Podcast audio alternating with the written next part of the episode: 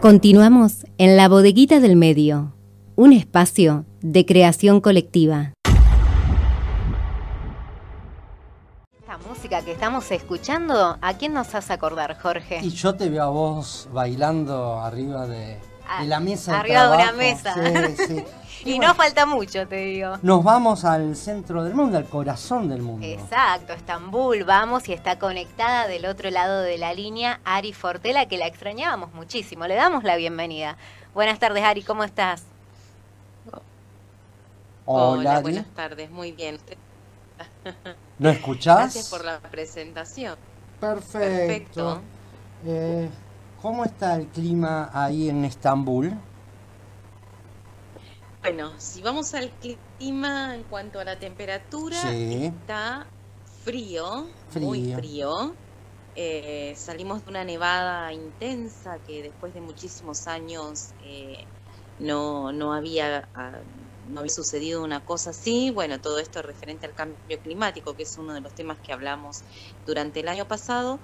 Pero bueno, saliendo a trote y si vamos al, al clima de lo que sucede alrededor, estamos muy, muy cerca de lo que es hoy un- uno de los lugares con más temperatura en el mundo por el conflicto político y quizás bélico que le pueda suceder a esto, ¿no?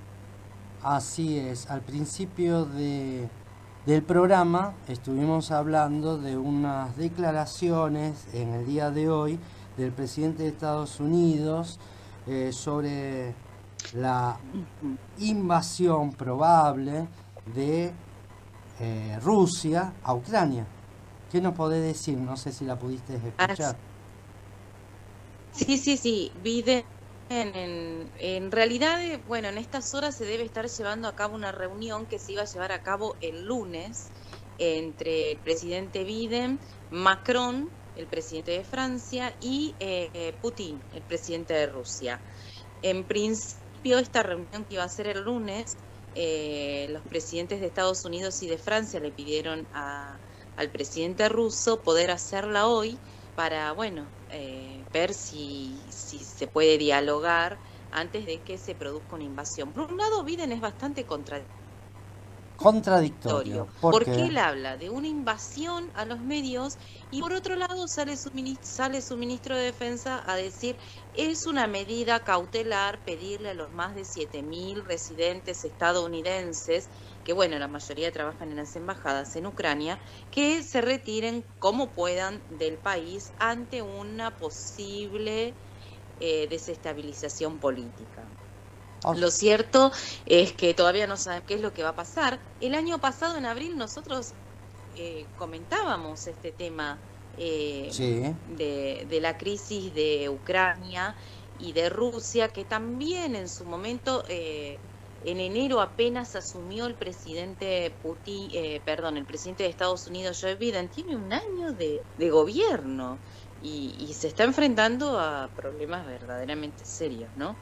Eh, pero eh, Putin ya también había advertido en ese momento, el año pasado, desde enero a abril, de que Rusia iba a invadir Ucrania. Y en realidad se llegó a un diálogo de paz que, bueno, en donde intervinieron justamente eh, los gobiernos eh, de Estados Unidos, Biden, y, y de Turquía, pidiendo precisamente este acuerdo de paz a Rusia, a pesar de que tanto Estados Unidos como Turquía son los proveedores de armas de Ucrania. Se habla eh, de que si se produjera una guerra, no solamente va a ser un- una guerra, que bueno, también lo dijimos el año pasado, hubo el año pasado más de 15.000 víctimas a raíz de los enfrentamientos que hubo entre los ejércitos ucranianos y ejércitos rusos, sobre todo en la zona de conflicto que es eh, donde se dirime la cuestión del, del puente de Kiev.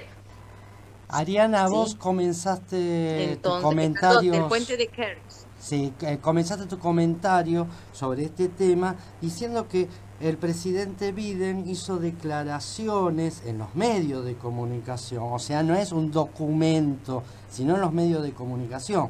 Casualmente, el ministro de Economía de Estados Unidos esta semana estaba alarmado por el 7,5 eh, por ciento de inflación anual de Estados Unidos, que no es un número que manejan habitualmente. Entonces, esto de la guerra y disparar a los medios de comunicación con estas informaciones, ¿no tendrá que, ver también con una crisis económica que está sufriendo Estados Unidos y que quieren implantar este tema? Puede ser, eh, pero también hay una realidad que es absoluta y que tiene que ver con, con la relatividad de lo que eh, nos está dejando el coronavirus a todos los países en una debacle. Turquía tiene una inflación del 5% y estamos que temblamos. Eh, vas al supermercado y la verdad es que todos los días los precios están en aumento. El dólar, por ejemplo, para darles una idea aquí, se fue de 8 pesos con 15, que este 8 Turkish liras con 15 que estaba hace cuatro meses, y pegó un pico en menos de una semana a 16,80, casi el doble. Este, ahí intervino el gobierno, porque aquí el gobierno interviene en estas cuestiones, interviene fuertemente, porque bueno, también hay un respaldo muy grande económico, bueno, no sé de dónde, cómo, cómo es el manejo, todavía no puedo saberlo correctamente, pero bueno, el gobierno intervino y el dólar bajó abruptamente de los 18 con 16,80 a los 11,15. Imagínate que en dos días eh, bajar así el dólar, eh, todas las operaciones cambiarias que se produjeron dejaron en pérdida o en ganancias a muchas empresas y a muchos privados que estaban haciendo ejercicios comerciales. Eh, pero bueno, volviendo al tema que estábamos hablando, todos los países del mundo están pasando por una crisis que bueno, que es el resultado de, la pandemia.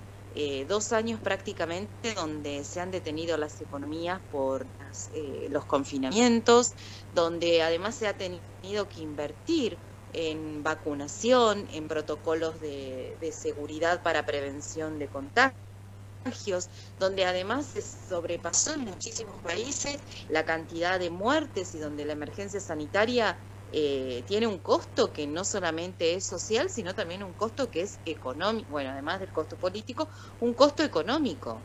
Y, es indudable que lo que está pasando en Estados Unidos ahora, que aparte de ser resultado de la pandemia, también es un poco el resultado del ascenso abrupto que tiene China por sobre todo las comercio, eh, por sobre todo los comercios eh, que está realizando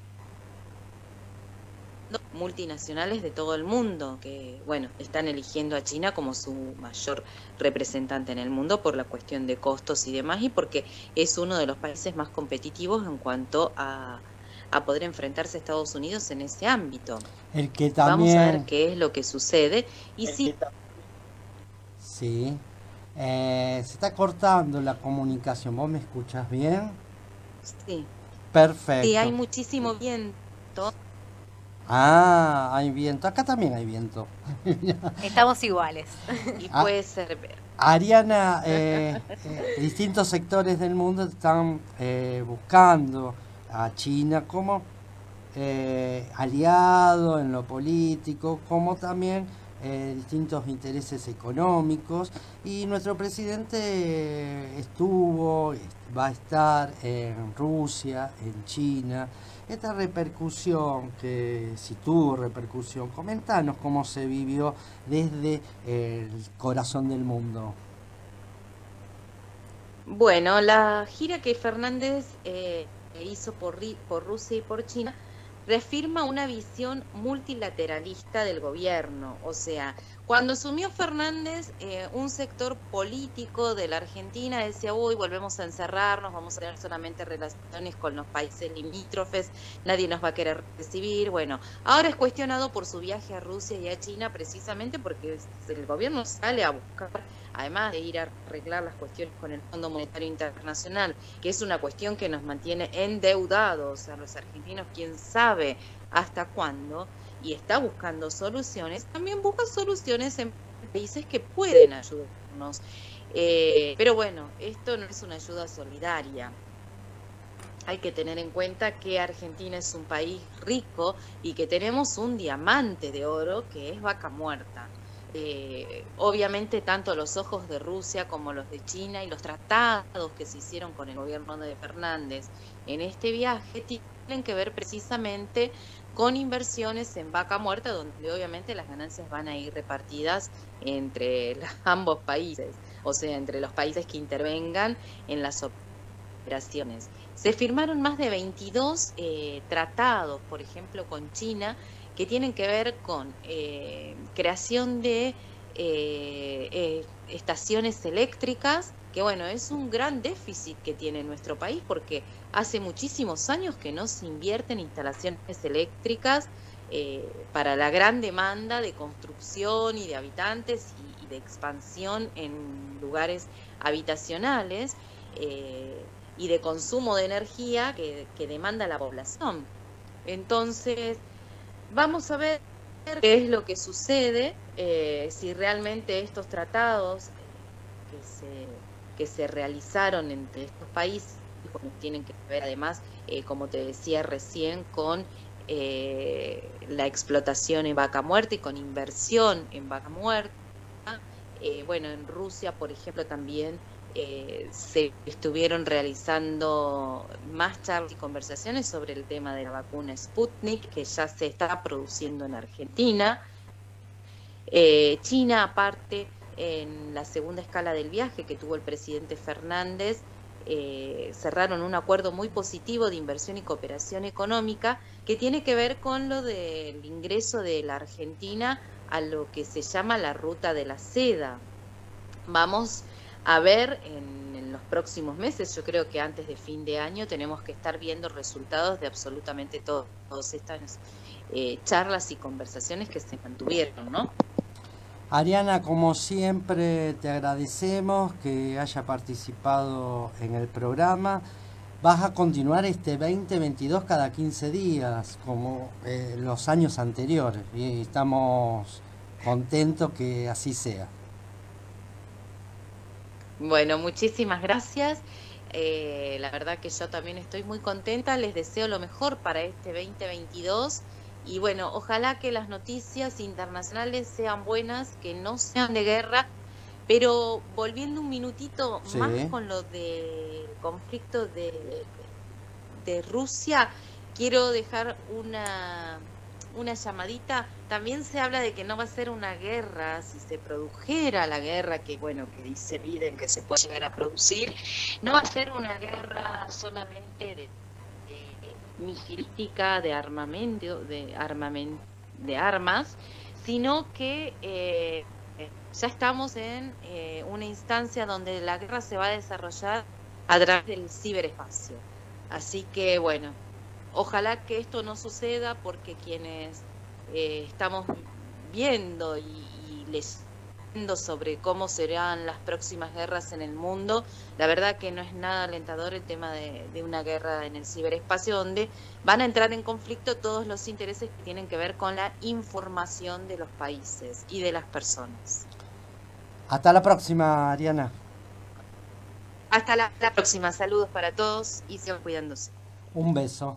Pasó por la bodeguita del medio Ari Fortela desde el corazón del mundo, desde Estambul, con su micro de noticias internacionales, como siempre haciendo un análisis completo y un pantallazo general de todo lo que ocurre a nivel internacional. Estamos en un momento y un contexto muy interesante para meternos los periodistas, eh, leer, pero especialmente eh, dedicarnos a la política internacional porque todo gira en esta globalización, los intereses de los distintos países.